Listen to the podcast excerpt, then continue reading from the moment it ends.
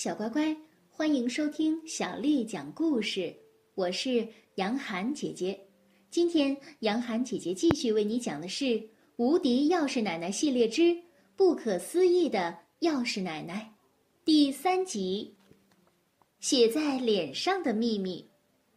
作者是来自日本的手岛优介冈本萨子，是由陈文潇为我们翻译的。我们要感谢人民东方出版传媒东方出版社的叔叔阿姨为我们出版了这本书。第三集，写在脸上的秘密。取暖的炉子烧得红彤彤的，广一看老奶奶没有要离去的意思，就摆出了一副要拿起电话的架势，准备打幺幺零。老奶奶笑着说道。水好像开了，我来泡茶，咱们一起喝喝茶，聊聊天儿吧。广一怒气冲冲地说：“我讨厌喝茶。”老奶奶不理会他，自己拿起茶叶罐，开始往小茶壶里放茶。趁此空档，广一的左手迅速地拿起了电话。就算是要告诉警察。你也先吃点东西垫垫肚子吧。你从学校回来都吃什么了？肚子都饿得咕咕叫了吧？不用你多管闲事。广一对老奶奶的示好根本不往心里去，眼前的老奶奶似乎成了一个十恶不赦的坏人，必须严阵以待，不能放松警惕才行。老奶奶一边和蔼地笑着，一边说道。你先把电话放下，然后听我给你说。我是想给你做点好吃的，刚才在厨房找了一下做饭的材料而已。可是你们家没有肉，也没有鱼，蔬菜和罐头也只有那么一点点。我真是巧妇难为无米之炊呀。做饭的材料每天都是妈妈买回来的，肚子饿的时候我会自己煮方便面的。真是一个难得一见的自立的好孩子呀。或许我弄错了，这个老奶奶可能不是什么坏人。广一心里又对自己误会好人而后悔不已。老奶奶那明朗温柔的笑容，让广一刚才还排斥的心不由得融化了。像我这样的钥匙奶奶呀，就是为了这种时候。帮助丢了钥匙、有困难的孩子而存在的。一边说着，老奶奶一边从她那个大大的黑色手提袋里拿出了一盒超市卖的盒装肉。你看，用这个，我给你做个嫩煎猪排吧。然后，老奶奶又在桌子上放了一盒鲜红的、看起来非常好吃的草莓。这个呢，是饭后甜点。然后，老奶奶还掏出了广一最喜欢吃的月牙形小面包。不知什么时候，广一已经忘了要打电话报警的事情，刚刚拿起的电话话筒已经放下了。老奶奶，你到底是谁呀？刚才我不是告诉你了吗？我是钥匙奶奶。是备受那些自己带钥匙回家的孩子喜爱的钥匙奶奶。好了好了，我要开始做饭了，你先休息一下。钥匙奶奶把平底锅放在煤气灶上，开始煎起肉来。来点胡椒，加点蒜香盐，另外再来点橄榄油吧。钥匙奶奶大大的黑色手提袋里装了很多这样的调味料。令人惊奇的是，他的手提袋里还装了生菜、西红柿、柠檬和汤料。不一会儿，可口的烤肉香味就弥漫了整个屋子。钥匙奶奶一边做着饭，一边欢快地唱起歌来：“咯叽咯叽咯叽咯叽，啦啦啦啦啦，啦啦啦啦啦啦啦啦啦啦啦啦。”听起来，这完全就像是胡乱编的歌一样。没想到，从钥匙奶奶那发福的胖胖的身体里，竟然能蹦出完全超乎想象的女高音般的声音。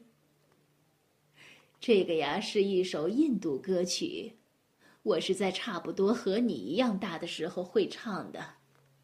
钥匙奶奶转向广一，接着讲道：“我从小就是一个贪吃的孩子，总是饿肚子。”一年到头，经常偷偷的开冰箱、碗橱呀什么的偷吃。后来呀，我奶奶为了改掉我这个奇怪的毛病，就把所有的冰箱和碗橱都锁上了。哎，那个时候真的是令人悲伤极了。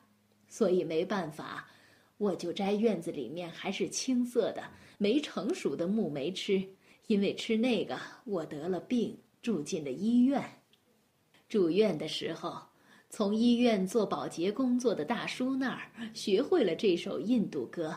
那时候很多项检查都需要空腹，不让吃东西，所以呀，我就强忍着饿肚子，每天跟着那位大叔哼哼这首歌，因为没有力气，哼的就像是蚊子似的。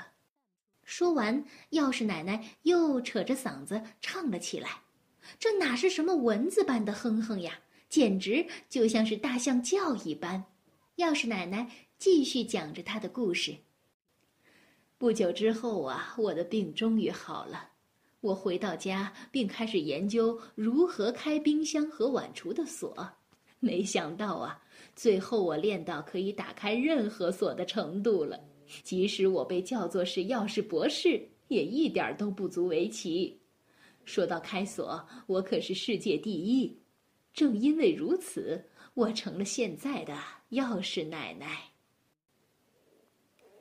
饭菜已经做好了，钥匙奶奶的厨艺还真不错，做出来的饭菜就像是饭店里的大厨做的一样，看起来既好看又好吃。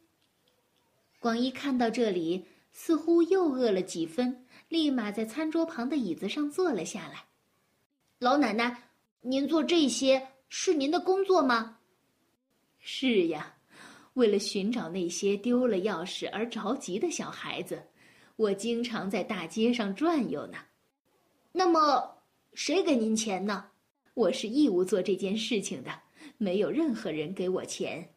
知道我的人。只有像你这样的丢了家门钥匙的孩子，赶快先吃肉吧。冬天饭菜凉得快。现在的广一已经完全放下了芥蒂，全部信任了这个钥匙奶奶。因为饭菜只有一人份，所以广一有点不好意思，不能放开吃。奶奶，您不吃吗？老奶奶不是说自己很贪吃的吗？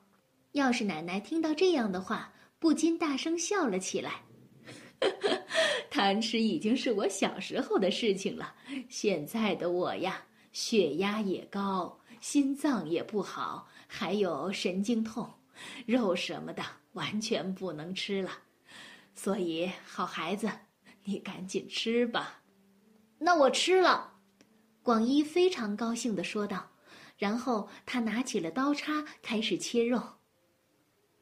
孩子，我看到你脸上写着什么呢？咦，脸上写着什么？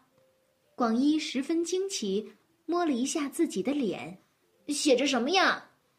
钥匙奶奶眯着眼睛，笑呵呵的说道：“我看出呀，这是个秘密，你想要拼命的掩盖这个秘密，可是秘密却全都清楚的。”写在你的脸上呢，我我没有什么秘密的，哦，是吗？可是我却能看见你脸上写着三十五这个数字哟。广一大吃一惊，三十五这个数字又开始在脑子里不停的转了。为什么老奶奶连这个也知道呢？好了好了好了，孩子。不用担心，快吃吧。好不容易做的嫩煎猪排凉了会变得不好吃的。考试的成绩，你给不给你妈妈看，都与我这个钥匙奶奶没有什么关系，因为那是需要你自己来决定的事情。广一突然吃得慢了起来，但是毋庸置疑，每道菜都很好吃。广一一点不剩的吃光了所有的饭菜。小乖乖，今天的故事就为你讲到这儿了。如果你想听到更多的中文或者是英文的原版故事，欢迎添加小丽的微信公众号“爱读童书妈妈小丽”。接下来我要为你读的是唐朝诗人王昌龄写的《从军行》。《从军行》，唐·王昌龄。青海长云暗雪山，孤城遥望玉门关。黄沙百战穿金甲，不破楼兰终不还。青海长云暗雪山，孤城遥望玉门关。黄沙百战穿金甲，不破楼兰终不还。青海长云暗雪山，孤城遥望玉门关。黄沙百战穿金甲，不破楼兰终不还。小乖乖，晚安。